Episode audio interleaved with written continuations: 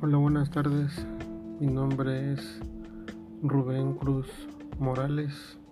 Les presento la actividad 3, regulaciones arancelarias y no arancelarias.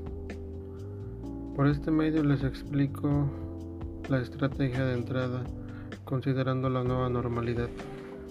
Colombia ha implementado medidas arancelarias dirigidas a prevenir y contener el contagio del COVID-19 Igualmente ha implementado la flexibilidad y digitalización de sus procesos, además de tener nuevos procedimientos en bioseguridad para el transporte de carga y otras actividades, incluso también la facilitación de procedimientos aduaneros.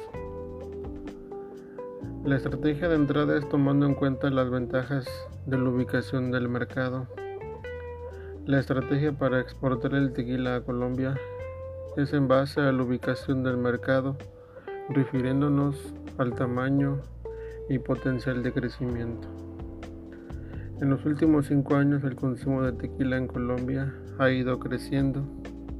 Asimismo, el consumo per, cápita es el más grande de la región, partiendo de la base que son unos 200 mililitros por persona pero tomando en cuenta que es difícil precisar el consumo. Tan solo en el 2020 se exportaron más de 12 millones de dólares en tequila, que equivale a más de 1.300.000 litros, según fuentes de la CRT.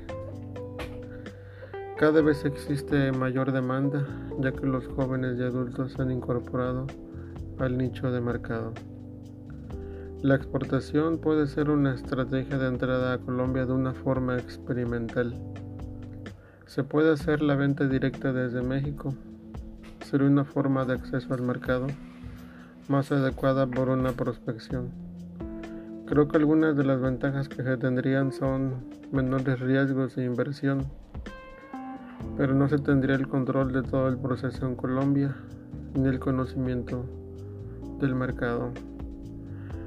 Para concluir, creo que en el proceso de exportación hay que tomar en cuenta todos los componentes, desde el sistema aduanero, la documentación, trámites, selección del agente aduanal, el cumplimiento de las regulaciones arancelarias y no arancelarias por parte de México y Colombia, incluso también las estrategias, las estrategias de exportación y la entrada al mercado a Colombia.